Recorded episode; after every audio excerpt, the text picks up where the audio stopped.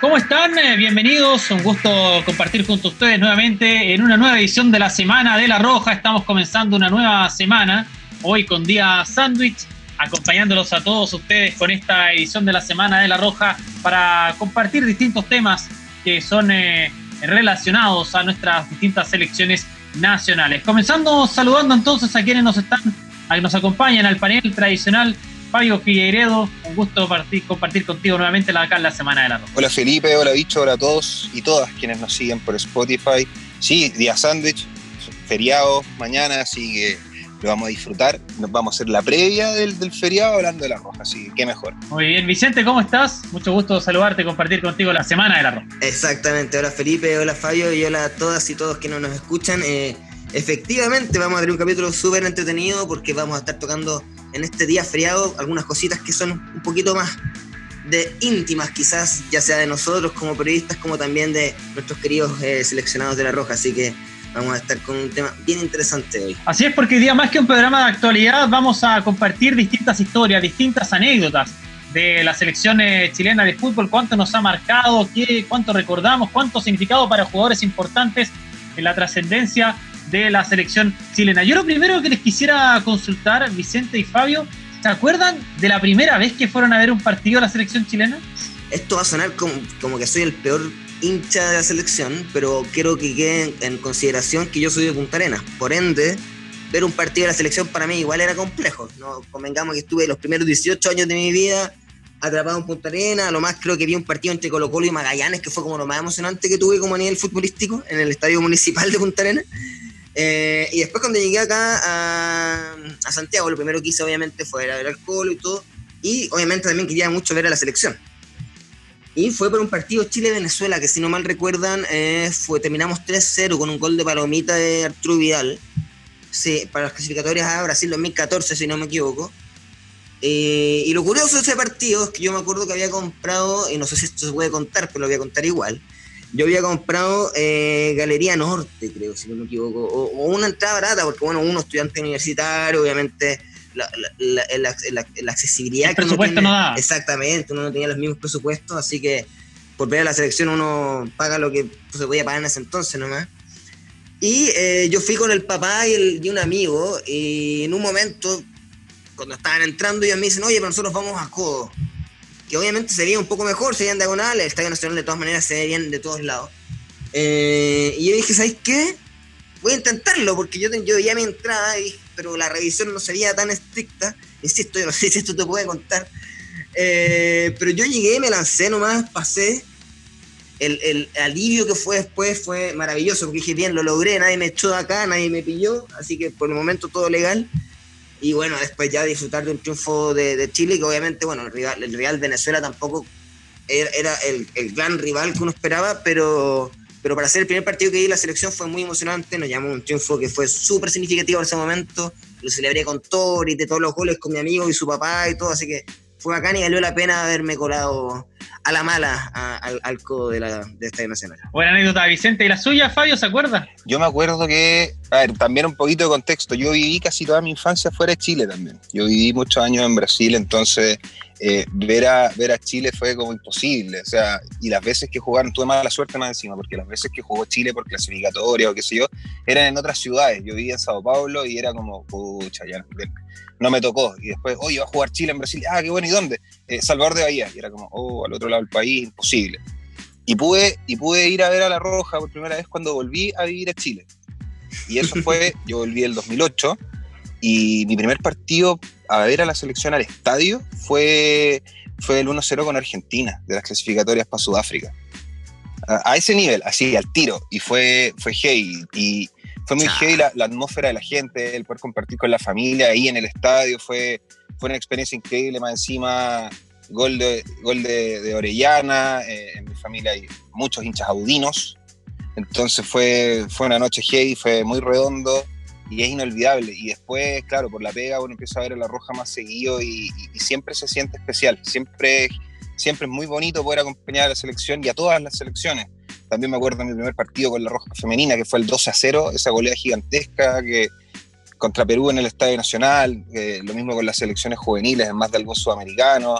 Entonces, eh, siempre ver a la Roja tiene algo emocionante y, todos los partidos son diferentes. Claro, la primera, claro, a mí me tocó también un Chile-Argentina, pero que perdimos, el de la clasificatoria de Corea-Japón 2002, que perdimos 2-0, Argentina no entrenaba Bielsa, Chile en el zona costa, pero igual fue una muy bonita experiencia ir al Estadio Nacional lleno, yo no iba hace muchos años al Nacional, y sobre todo el hecho de, que toda la gente fuera como en la misma, porque de repente cuando vas a los partidos en el fútbol chileno, eh, ah, vas con un poco de temor por el tema del roce con las barras, ¿no es cierto? En este caso, era todos iban por lo mismo, ¿no es cierto? Obviamente los rivales eran los argentinos, pero en ese caso no llegaban mucha gente, entonces fue, muy bonito más allá del resultado. Ahora, más allá de la primera vez en el estadio, ¿qué recuerdo les trae de infancia? El primer partido el que tengan memoria de la selección chilena que lo hayan visto por la tele. Uy, yo me acuerdo, me acuerdo de, de, Francia 98 pegado. Yo creo que cuando, yo creo que muchos cabros de nuestra generación, yo que ya, ya cumplí 30, eh, para nosotros Francia 98 fue, fue una cuestión increíble, fue un fenómeno país, fenómeno social brutal. Yo me acuerdo que en mi colegio eh, antiguamente no existían los smartphones, no existía nada, y había una tele ahí y le pedíamos al inspector del colegio, tío, porfa, pónganos ahí una tele para ver los partidos de la selección, que me encima en el horario de clase, entonces eh, fue hey, yo me acuerdo pegado, eh, el partido con Italia, me acuerdo perfecto el tiro libre, el Cotosierra, me acuerdo de, ese mundial lo, lo viví a Concho, creo que en, términos de conciencia es mi primer mundial y mi primera experiencia así siendo muy fanático de la roja y viendo en Chile todo lo que produjo ese mundial. Y un mundial que lo vimos en el colegio todos, ¿no? Sí, pues, yo de hecho soy un poquito menor que, que Fabio, eh, o, o, creo que andamos por ahí. Y yo tengo recuerdos muy vagos, quizás precisamente por eso. De hecho, si vamos a los cálculos, yo tenía solo 6 años cuando fue el Mundial del 98. Eh, entonces, mi recuerdo, y aparte, si consideramos que yo no era tan futbolero cuando niño, como que a mí el, el, el, fútbol me fue captando como con el pasar de los años, y yo me fui futbolizando con el pasar de los años. De hecho, mi primer gran recuerdo futbolístico con la selección eh, más allá del Mundial del 98, que yo recuerdo que, que en mi casa se, había mucho movimiento, que recuerdo la canción, recuerdo el Futix, por ejemplo, esta, esta mascota del Mundial de Francia, el, el, pajarito. Pero, pero mi primer recuerdo futbolístico como tal, en que yo sufrí por fútbol, por la selección, creo que fue para el Mundial de 2007, el, sub el Mundial Sub-20. Eh, y recuerdo haber llorado eh, a moco suelto cuando perdimos con Argentina, haber estado enrabiado con ese partido haber, haber como seguido con mucho como ahínco cada uno de los partidos, porque ahí yo estaba ya muy futbolizado. Y yo creo que ese es mi primer gran recuerdo y gran sufrimiento con la selección, es, ese, el Mundial Sub-20 cuando fuimos terceros. yo creo que si vamos a hablar de grandes sufrimientos, para mí, los Juegos Olímpicos del 2000, el partido ese con Camerún, destrozado, me acuerdo que íbamos al colegio, todos destrozados, los profesores, los inspectores, nadie quería hablar, partido se juega a las 6 de la mañana, entonces todos llegamos al colegio después. Ah. Y eh, la, que la eliminación de la, del Mundial. o sea, de la, no, no, del, no cuando perdimos con Brasil en el Mundial de 2014, sino que cuando quedamos fuera del Mundial de Rusia. Yo creo que ese ha sido el otro, el otro gran dolor que, que he tenido. Y mis primeros, mis primeros recuerdos de la selección eh, son para la Copa América del 87, que tenía cuatro años. No me acuerdo muy, algo, ah. no me acuerdo quién hizo los goles y todo, pero recuerdo porque los vi con, con mi abuelo, que falleció el año pasado y perdone este año, y con mi papá cuando vivía en Rancagua. Me acuerdo así de los, de los, de los del 4-0, sobre todo contra, contra Brasil, que es uno de los mejores partidos que ha jugado la selección en las últimas décadas. ¿Y usted cuándo lloró con la selección, Fabio? Uh, no han sido pocas, fíjate. Han sido, han sido varias, varias rabias. Me acuerdo todo el proceso clasificatorio sí, del, del, 2002 y 2006. Fueron tiempos duros, fue difícil. Más encima a mí me tocó vivirlo en un Brasil que tenía un súper equipo una, eran puras superestrellas. Eh, entonces era, era como el bicho raro en el colegio, había todos mis compañeros celebrando y yo, chuta, nosotros no clasificábamos. Entonces fue, oh, qué lata. Me dolió un montón la, ah, sí, pues, el Chile-Brasil en el, en, en el Mundial del 2014 fue terrible. Eh, la final de la Copa Confederaciones fue terrible el Mundial de Canadá también, con, la, el inicio, cuando estos cabros recién se empezaban a convertir en la generación dorada, también fue heavy, porque yo creo que todos, todos por cómo jugaba ese equipo nos ilusionamos, todos dijimos, chuta, es que aquí, aquí puede ser. Yo creo que no, hay chileno que no pensó que Chile podía ser campeón del mundo en ese, en ese Mundial juvenil, así que fue, fue brutal. Es que era el mejor equipo del campeonato, o sea, honestamente era el mejor equipo. Era el que mejor jugaba. Y no es chiste, sigue siendo el mejor equipo. Y también Chile, la Roja me ha dado muchas, muchas lágrimas, pero lágrimas de alegría. Me acuerdo cuando la Roja sub-20 gana los Odesur en, en, en, Bolivia, y yo tuve la fortuna de estar ahí con, con, trabajando acá y fue heavy. me dio mucha alegría la clasificación al Mundial de Sudáfrica después de tanto tiempo. Fue, fue muy y eso lo viví como hincha. La clasificación de la Roja Femenina al Mundial creo que fue algo conmovedor que, que, me tocó profundamente a mí y a muchos chilenos por todo lo que conlleva. Así que han habido de todo, lágrimas de alegría, lágrimas de pena, frustración, de mucha esperanza. La, Roja produce eso, la Roja te entrega tantas cosas que, es bacán, es bacán tener a la, selección chilena como parte importante de tu vida. Claro, sí. Yo como principal alegría, bueno, el 2000, las Copas de América, el 2015 y el 2016, difícil elegir cuál eh, ha significado eh, más para mí. Yo creo que las dos las celebré de igual manera. Quizás la del 2016 un poquito más porque fue como la confirmación de que Chile era el mejor equipo. De que ya no era la primera, sino que era la segunda, ganarle dos veces a la Argentina de Messi, ¿no es cierto? Después de todo lo que se había dicho en la primera Copa América. Entonces, eh, creo que fue fue, fue una experiencia irrepetible, sobre todo porque uno, en mi caso, te lo vamos a hablar después, los puede vivir en familia, que es bonito. Hay gente que le gusta los partidos solo encerrados. A mí igual me gusta verlo en, familia. A mí, ¿sabes qué me pasó con las dos copas? Me pasó una cuestión muy. Yo disfruté mucho más la Copa América Centenario eh, porque porque ya era el campeón, ya, ya tenía, ya sabía y lo que era y lo quería vivir de nuevo. Yo estaba en el estadio para la final del 2015 y me quedé pegado veo el penal de Alexis, veo el estadio que explota, el estadio nacional que hermoso. No, y yo, me, yo de verdad me quedé pegado y dije, oh, como que te cuesta asimilarlo, es difícil. No, sé qué hacer. Es, exacto, es como, oh, se pasó. Y, y miráis para todos lados y veía gente de prensa así totalmente. Eh, eh, Fuera de sí, Exacerbados, vueltos locos. Veía a los hinchas, veía a los cabros en la cancha y tú decís, oh, qué heavy para mí fue, fue muy heavy. Yo de verdad me quedé varios minutos como sentado mirando esto sin, creerlo. Era como, oh, Chile campeón. Muchachos, les tengo una, una, consulta rápida, pero no la vamos a contestar primero nosotros, sino que la va a contestar un exfutbolista de la selección. ¿Cuál es el jugador de la selección que más nos ha marcado, el que ha sido como su ídolo, vistiendo la camiseta roja? El primero que la va a contestar es José Luis Villanueva, que a, a continuación vamos a escuchar lo que él nos comentó respecto a qué sintió al momento de compartir por primera vez camarín con el matador Salas. Así que escuchemos a José Luis de Villanueva y volvemos con la respuesta de Fabio, la Vicente y la mía de quién fue el jugador que más nos marcó en la selección. Yo no sé cómo hablarle, en serio, en serio, y lo he visto un montón de veces. Y yo todavía me pongo nervioso. Para mí estar en la pieza con él era una cuestión, pero yo no puedo creer que esté con el matador Salas. Yo quería jugar en Argentina por él. Un momento culmine de mi, carrera fue cuando metí un gol, compadre, eh, en la cancha de San Lorenzo, que le gané un cabezazo a Pablo Montero, gol a Sebastián Saja. Y yo dije, oh, compadre, este es el momento. Y me agacho y hago el matador y la hinchada de Racing cantando chileno, chileno, chile. Y al otro día sale una foto mía en el Olé diciendo matador de Avellaneda. No, olvídalo, olvídalo, olvídalo. Como delantero fenomenal. El que la agarró, la paró de pecho, enganchó con la planta y le pegó de externo al segundo palo en la, en, en olvídate. El que la clavó y que le dan fenómeno, fenómeno, fenómeno contra Atlético Nacional que la clavó de lejos, olvídate que la paró así, levantó la pata, la bajó, enganchó al de Sao Paulo y definió. Olvídalo, que haga lo que quiera. Bueno, escuchamos a José Luis Villanueva contándonos esta historia muy entretenida sobre cómo, qué significó para él la primera vez que compartió con Marcelo Salas, el gran ídolo de su infancia. Muchachos, ¿cuál ha sido su ídolo vistiendo la roja? Todos somos Villanueva, todo el rato. No, a mí, a mí me pasó, para mí mi gran ídolo de infancia, ese tipo que tú veías y decías, oh, qué heavy, que sea chileno, qué, qué orgullo para mí fue el Matador Salas, yo lo vi durante muchísimos años como hincha.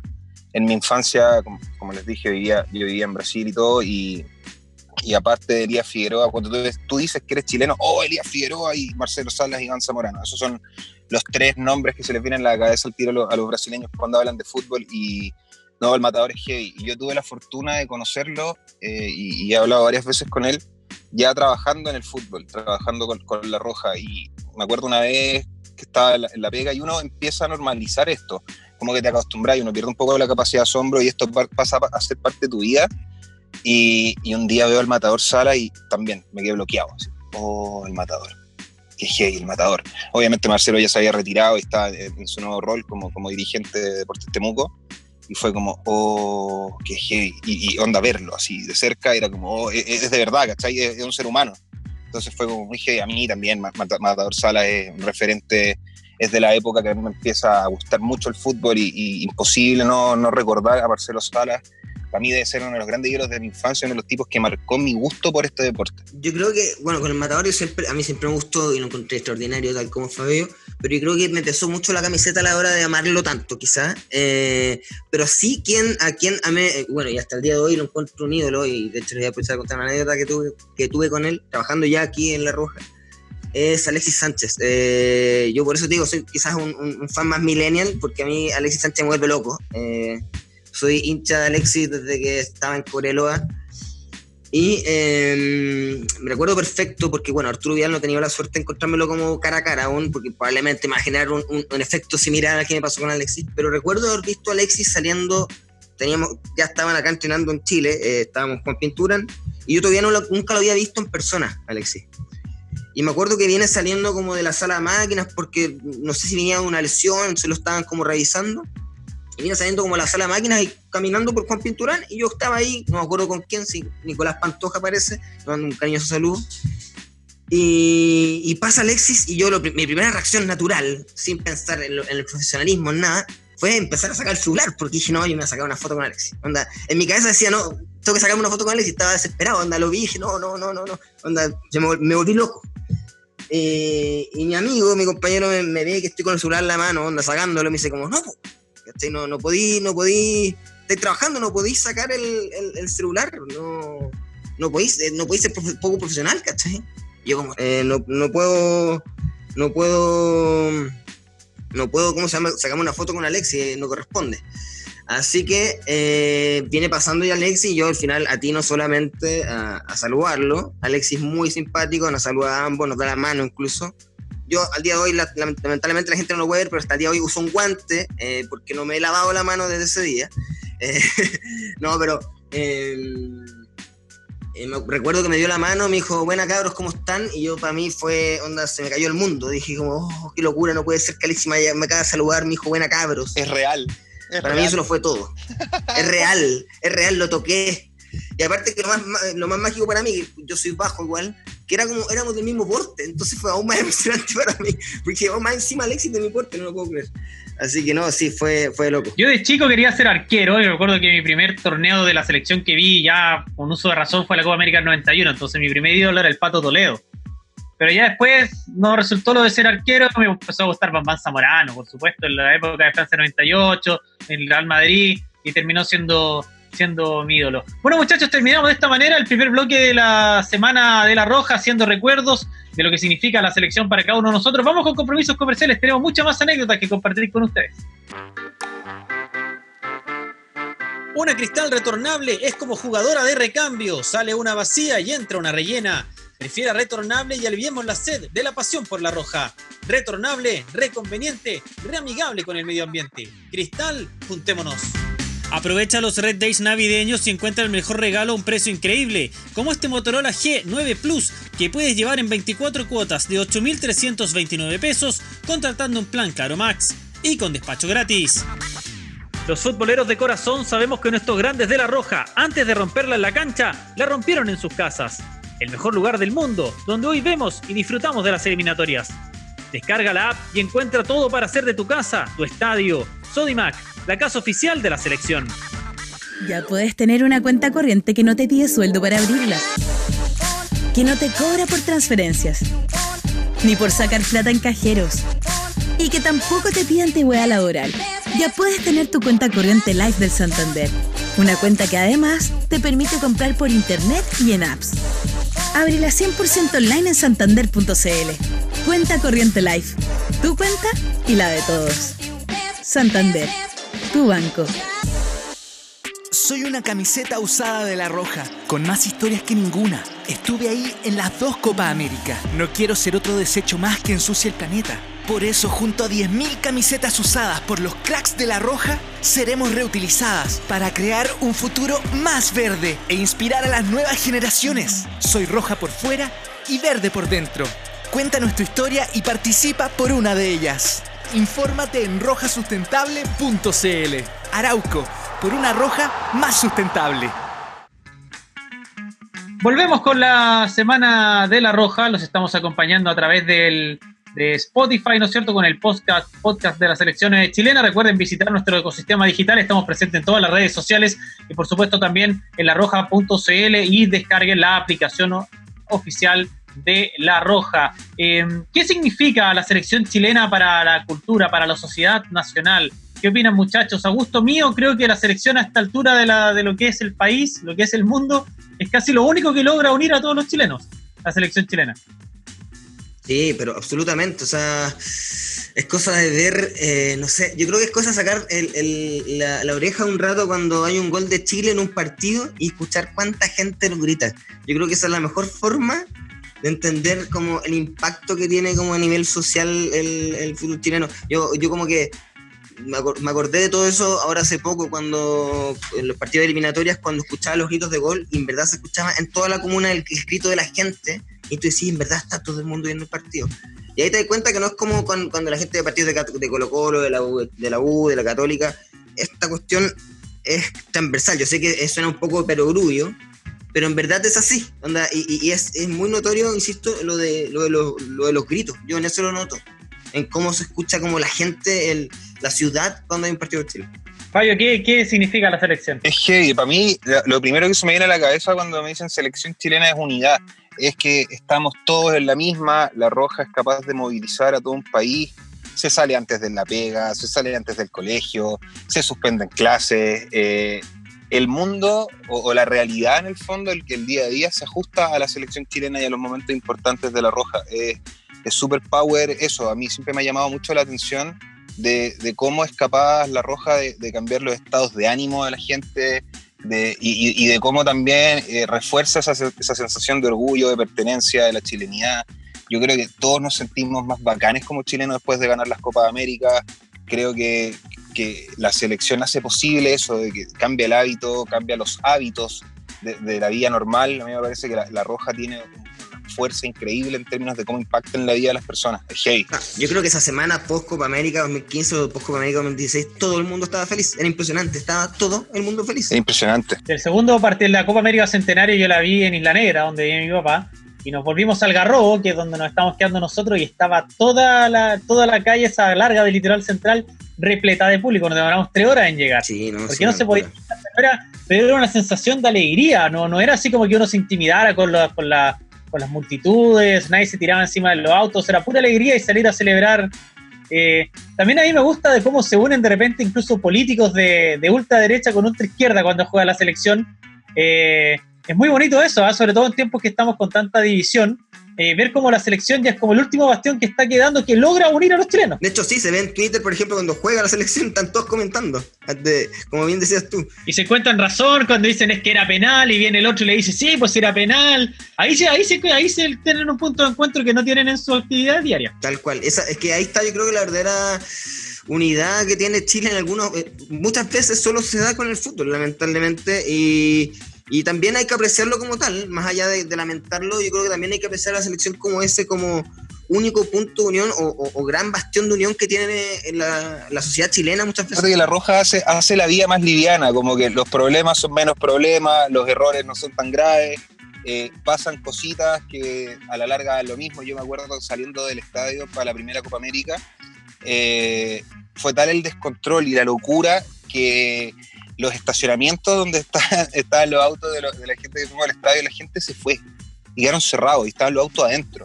Yo salí mucho rato después del estadio por, por, temas de pega y de repente veo mi auto y un portón con candado y nadie en la calle y fiesta por todos lados y digo, chuta, ¿y ahora cómo lo saco?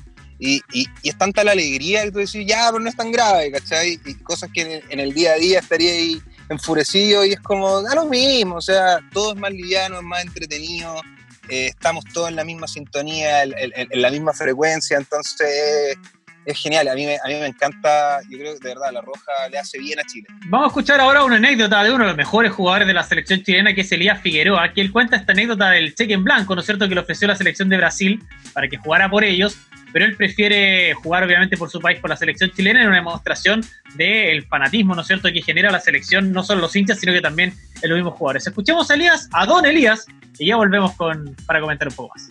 Bueno, en, esa época, eh, como te dije, yo estaba jugando en Brasil incluso y, todo esperaba, fui elegido el mejor jugador de, no solo de Brasil, sino que de América. Y fui como del mundo también, ¿no? Acuérdate, tras mío venía Beckenbauer, venían todo eso. Un día me llaman y me dicen, me ponen un cheque en blanco y me dicen ahí, llénalo. ¿Pero para qué? Llénalo y te nacionalizamos, me dice, y juegas inmediatamente por la selección brasilera. No te preocupes la demora, porque en menos de una semana ya eres brasilero pero ponle cero, me decía, está en blanco el cheque, ponle cero nomás, pone. Yo lo miraba así, escucha, pensaba, ponle cero. Pero también pensaba mucho, mis padres estaban vivos en la época, escucha, mi papá se sentía tan orgulloso de mí. Chile, yo me sentía orgulloso de ser chileno, de representar, casi siempre había selecciones de América, el chileno Figueroa, donde el chileno Figueroa. Y eso me, me hacía sentirme orgulloso. Así que no, no, dije finalmente, no, no puedo, prefiero, pero pucha, por acá, puedo ser campeón del mundo, no. Prefiero jugar por mi país siempre y defender a los míos. así que ahí quedó ese cheque, ¿no? Ahí escuchábamos a Don Elías recordando esta gran anécdota de la del famoso el, cheque en blanco que le ofrecieron. Eh, muchachos, eh, ¿uno puede ser hincha de la selección chilena y no de un equipo de fútbol en Chile? Upa, es una interesante pregunta. Porque todos eh, somos hinchas de la selección, pero aparte nos gusta un equipo en Chile. Sí, ese es el tema. Yo no sé, he conocido gente que efectivamente es hincha de la, de la selección y no de un club. Eh, pero, pero lo personal, y soy súper sincero, yo, para, para mí, son como que van por carriles distintos, ¿cachai? Como que para mí está la selección, que es como una cuestión más macro, y el club que vendría siendo una cuestión más micro. O sea, si tú me preguntáis si prefiero ser campeón del mundo a ser campeón de la Libertadores o ser campeón de, no sé, el Mundial de Clubes, yo te digo que ser campeón del mundo mil veces más, ¿cachai? Aparte que Libertadores ya tenemos. yo sabía que Yo sabía, yo sabía. No, a mí, a mí me pasa algo parecido con la Roja y creo que la Roja es capaz de, romper esas fronteras también. ¿Cuánto hincha de, club rival no se convierte también un poco en fanático de, jugadores de la Roja que están sumamente identificados con otros clubes? Yo creo que, por ejemplo, lo que produce Gary Medel es súper heavy. Gary Medel es un emblema cruzado, el Gary donde puede y cuando puede dice que hincha la católica, y, le encanta y todo, pero creo que no hay chileno, sea el club que te guste, que no sea tremendo hincha y, fanático de Gary. Y, creo que ese es un súper buen reflejo de lo que hace la selección. La, selección trasciende a todo, supera a los clubes, supera eh, fanatismos personales, supera todo. Eh, la Roja es un tema país, es un gusto país, entonces es como, es difícil eh, eso, así como que no, no me, no me llama tanto la selección. Sí al que le guste una pelota eh, en este país es fanático de la roja sí o sí. Incluso hay gente que no le gusta tanto el fútbol. Y, es, normal, hay gente que posiblemente no vea los partidos del, campeonato o no tenga un club tan, tan marcado. Es tan fuerte el fenómeno social que tiene que, es imposible que alguien no quiera juntarse a ver un o que alguien no esté pendiente o alguien que no se le amargue el día si no se dan los resultados en clasificatoria o alguien que no, no, no, se contagie con esa buena vibra que produce un triunfo a la roja. Eh, es, es, muy particular. Quería reafirmar ese punto de Fabio porque eso es precisamente, yo creo que hay muchos hinchas de clubes, pero no, pero no todo el mundo se hincha un club, pero yo creo que todo chileno, o la mayoría de los chilenos, son hinchas de la selección. Y eso es, lo, es, lo, llamativo en el fondo. hay mucha gente que no está ni ahí con los clubes, no está ni con el fútbol, pero aún así, cuando es partido de selección, se sienta en el partido de selección, disfruta el partido de selección, grita con el partido de selección. Entonces yo creo que ese es un fenómeno súper llamativo en cuanto a la roja. Así es, para ir cerrando este bloque, eh, yo concuerdo con lo que dice Vicente, hay mucha gente que no le gusta tanto el fútbol y todos tenemos en la familia, en caso mío, mi mamá, ¿no es cierto? Mi, ex señora, que no le gustaba el fútbol, pero los partidos de Chile en mundiales, en Copa América, eliminatorio, hay que verlos, sobre todo cuando termina siendo un panorama familiar. Yo me acuerdo de una persona muy importante para el país, como ha sido Michelle Bachelet, que fue dos veces presidenta, y le preguntaban, ¿y cuál es su equipo de fútbol? Yo soy hincha de la selección, decía. Nunca supimos qué equipo le gustaba, pero no se perdía nunca los partidos de la selección, incluso fue al mundial. Michelle Bachelet. Entonces, ella yo creo que es un emblema de las que son, de los que son hinchas de la selección, pero que no tienen un equipo definido. Y además me comenta los partidos, me manda comentarios y me dice como, oye, ¿qué opinaste de este cambio? Pero desde el club es nada. Pero cuando se trata de la selección es impresionante, se convierte en comentarista. Así es, muchachos, vamos con compromisos comerciales y ya venimos con el bloque final de la Semana de la Roja. Una cristal retornable es como jugadora de recambio. Sale una vacía y entra una rellena. Prefiera retornable y aliviemos la sed de la pasión por la roja. Retornable, reconveniente, reamigable con el medio ambiente. Cristal, juntémonos. Aprovecha los Red Days navideños y encuentra el mejor regalo a un precio increíble, como este Motorola G9 Plus, que puedes llevar en 24 cuotas de 8.329 pesos contratando un plan Claro Max y con despacho gratis. Los futboleros de corazón sabemos que nuestros grandes de la Roja, antes de romperla en la cancha, la rompieron en sus casas. El mejor lugar del mundo, donde hoy vemos y disfrutamos de las eliminatorias. Descarga la app y encuentra todo para hacer de tu casa, tu estadio. Sodimac, la casa oficial de la selección. Ya puedes tener una cuenta corriente que no te pide sueldo para abrirla. Que no te cobra por transferencias. Ni por sacar plata en cajeros. Y que tampoco te pide antigüedad laboral. Ya puedes tener tu cuenta corriente live del Santander. Una cuenta que además te permite comprar por internet y en apps. Ábrela 100% online en santander.cl. Cuenta corriente live. Tu cuenta y la de todos. Santander. Tu banco. Soy una camiseta usada de La Roja, con más historias que ninguna. Estuve ahí en las dos Copa América. No quiero ser otro desecho más que ensucie el planeta. Por eso, junto a 10.000 camisetas usadas por los cracks de La Roja, seremos reutilizadas para crear un futuro más verde e inspirar a las nuevas generaciones. Soy roja por fuera y verde por dentro. Cuéntanos tu historia y participa por una de ellas.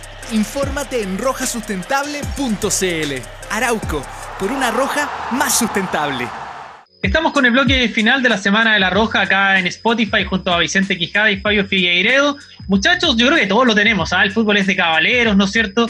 Eh, vemos entrenadores que repiten vestimentas, ¿no es cierto? Jugadores que entran con el pie derecho, a siempre a la cancha. ¿Cuáles son sus cábalas que tienen a la hora de ver los partidos de la selección? Es que yo me puse cabalero después de trabajar en esto. Antes no era, tanto de eso, así como que ya por último, esa, esa pequeña oración antes del partido, pero para callado, ¿cachai? Por favor, que. Pero después ya empecé con cábalas y heavy. Trato de no hablar de los partidos ni los resultados. Eh, hubo una época que me cambiaba calcetines, tenía los calcetines de la suerte y que eran de dos colores distintos, me los ponía para los partidos. Y era, era ridículo y me decían, pero viejo, estáis con calcetines cambiados. Sí sé, pero, pero ¿para qué? No, cábalas, por el partido. Ya, pero no, déjenme, no me hablen, ¿cachai? Y, y varias, eh, por ejemplo, ahora en, rol de pega, cuando me toca llegar al estadio, me fijo en esas cosas que hacen los jugadores, entrar con el pie derecho, eh, siempre hay una, una que otra contramufa, así como, oye, ¿cómo les va hoy día? No, está difícil, yo creo que no, no sé, no sé. Pronóstico reservado y, y todas esas cosas. Pero claro, uno se empieza a poner más, más, más cabalero con los, con los años, viendo también a, los jugadores cómo lo llevan. Hay buenas historias de cábalas en el fútbol. La, de Nelson Tapia es muy buena con el tema del color de la camiseta. O sea, yo creo que eh, el, el, ritual y la mitología que genera el fútbol también da lugar a ese tipo de conducta. Yo, yo soy anti, o sea, no anti caballero, al contrario, soy tan mufa, tan dieta, pero es que es un tema que es impresionante. Yo creo que todos mis amigos que estuvieran escuchando este podcast estarían 100% de acuerdo porque es un tema que yo ya tengo prohibido hablar de la selección, tengo prohibido hablar de tenis, tengo prohibido hablar de cualquier tema futbolístico, deportivo, eh, porque en general lo que yo digo ocurre lo contrario, exacto. Y de hecho recuerdo perfecto para un sorteo, me acuerdo perfecto, para el sorteo del Mundial eh, de Brasil 2014, que nos tocó bastante complicado con, con, España, Holanda y Australia, y después en la segunda fase nos podía tocar Brasil. Eh, se fueron, nos tocó Brasil, eh, pero en el armado del grupo, yo cada vez que pasaba algo iba comentando, no, pero no importa, si el, segundo grupo no va a ser tan complicado, Holanda, y así. Y ahí, de ese día que mis compañeros me dijeron, por favor, nunca más hablís más de fútbol. Y esa es mi principal cábala, yo creo, que soy extremadamente cuidadoso a la hora de hacer sentencias como absolutas antes de un partido. Nada, vamos a ganar, vamos a clasificar, vamos a hacer esto. No puedo decir nada. Solo hablo después de los partidos porque si no, mi poder mágico de, de, arruinar lo que vaya a pasar puede, puede afectar el, el resultado del encuentro. También tengo un amuleto de la suerte que cuando cuando son los partidos me lo guardo en el bolsillo derecho. No les voy a contar ah, qué es para no, para no matar la magia, porque se descarga el amuleto, se le, se le corta la magia, pero siempre. Y, y, una vez me pasó para un partido que no lo encontraba, no lo encontraba por ningún lado y qué sé yo, y, y veía la hora y chuta, que a media hora tengo que salir luego porque tengo que ir, y, y, no lo encontraba y de vuelta a la casa entera hasta que lo encontré y salí rajado. Y me llaman, oye, pero ¿por qué te has demorado? No, no, es que estoy buscando algo importante, pero ¿qué? ¿Las llaves, la billetera? No, no, un, ah, ya, ya te cuento. Y después me preguntan, oye, ¿por qué te, te, demoraste unos minutos? No, porque estaba buscando en mi amuleto esto y lo muestro. Así. y me dicen, pero es broma, supongo. Eh, eh, me estáis jodiendo. Yo, no, no, no, es que lo necesito.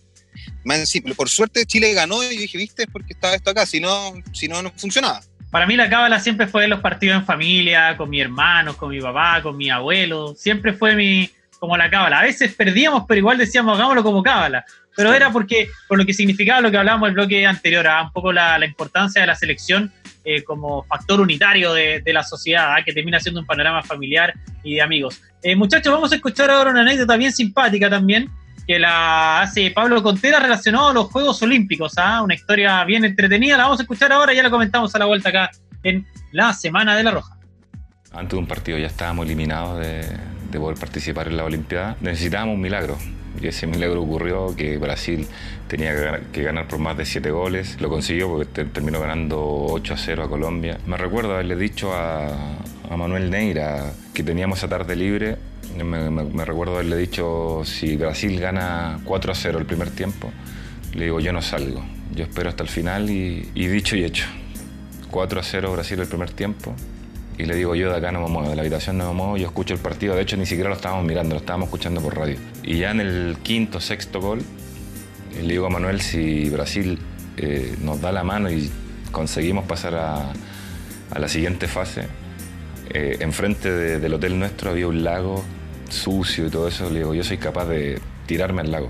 Y cuando ya hicieron el, octavo gol y termina el partido, una felicidad tremenda, le digo, Manuel, acompáñame, le digo, yo me tiro. Fue increíble. La verdad que a mí no me toca jugar el partido contra Colombia, en el cual perdemos creo que 5 a 0, 5 a 1, si mal no recuerdo. Que estábamos arriba en la tribuna, me recuerdo perfecto, con, con el Calule Melende. Y fue un golpe fuertísimo. Nosotros teníamos la aspiración de poder clasificar a la Olimpiada directamente y pasa hasta este bache, por así mencionarlo, de que Colombia nos ganara por una cifra muy abultada y esperar después de lo que podía hacer Brasil era como lo típico que vivíamos nosotros, dependiendo de, los resultados, dependiendo de las matemáticas. Y bueno, se dio y después de ahí en adelante fue como otra selección.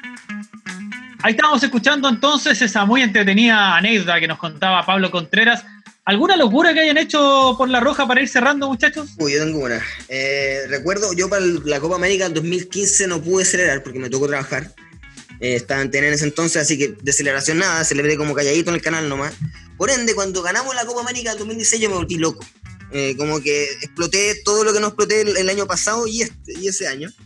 Y recuerdo que me terminé subiendo a como la base del caballo en, en Plaza Italia eh, y llegué a mi casa el otro día, tenía un chichón y una quemadura. El chichón, al parecer, por una botella que me había pegado entre todo el tumulto de gente vuelta loca.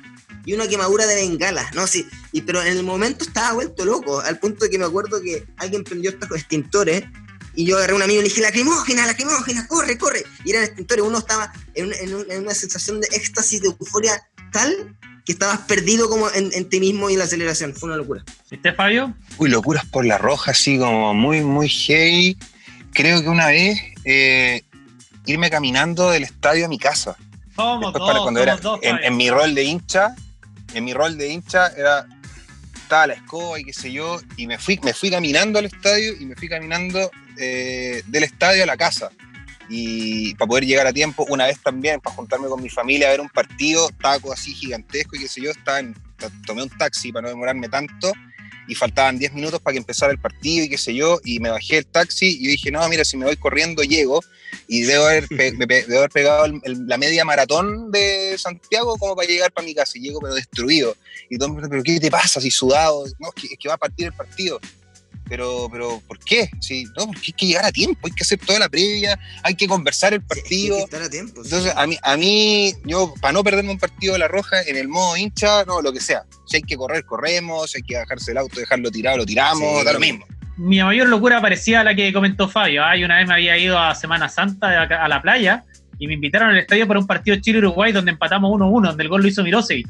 Y me acuerdo que agarré un bus, me fui a Santiago, después me fui caminando hasta el estadio Llegué a la casa como a las 2, 3 de la mañana, no sé cómo, porque no tenía auto, no había locomoción, pero logré llegar y, fue una bonita experiencia porque hace mucho tiempo que no iba al Estadio Nacional y estaba repleto. Chile, que era un equipo relativamente competitivo en esa época con Juvenal Olmos, no llegamos al Mundial, pero hicimos muy buen partido. Y yo creo que ha sido uno de los bonitos recuerdos que he tenido porque a mí me gusta mucho la experiencia estadio, más que ver los partidos en la tele. Algo que vamos a volver a ver pronto, ¿no? seguramente la experiencia estadio una vez que superemos la pandemia.